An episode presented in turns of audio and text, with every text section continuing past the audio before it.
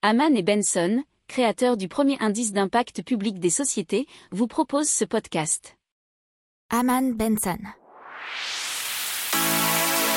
Le journal des stratèges. Et donc à Paris, les annonces immobilières qui se multiplient pour euh, les ventes et les locations. Ainsi, on a de décembre à fin mars plus 89% d'annonces à la vente publiées sur sur les sites des marchés purs parisiens, donc 89 par rapport à la même période sur un an, bien entendu. Le mouvement est encore plus fort sur les studios, 80%, et les deux pièces, 107%. C'est l'explosion qui est boostée par la revente d'appartements loués avant la crise sur Airbnb.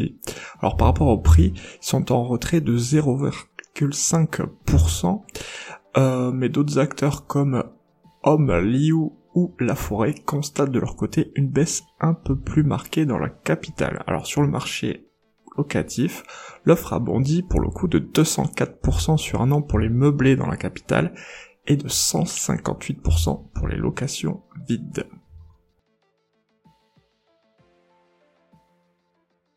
Pour approfondir ces sujets, abonnez-vous à la newsletter de Haman et Benson et écoutez nos autres podcasts que vous retrouverez dans les notes de l'émission ou sur notre site internet.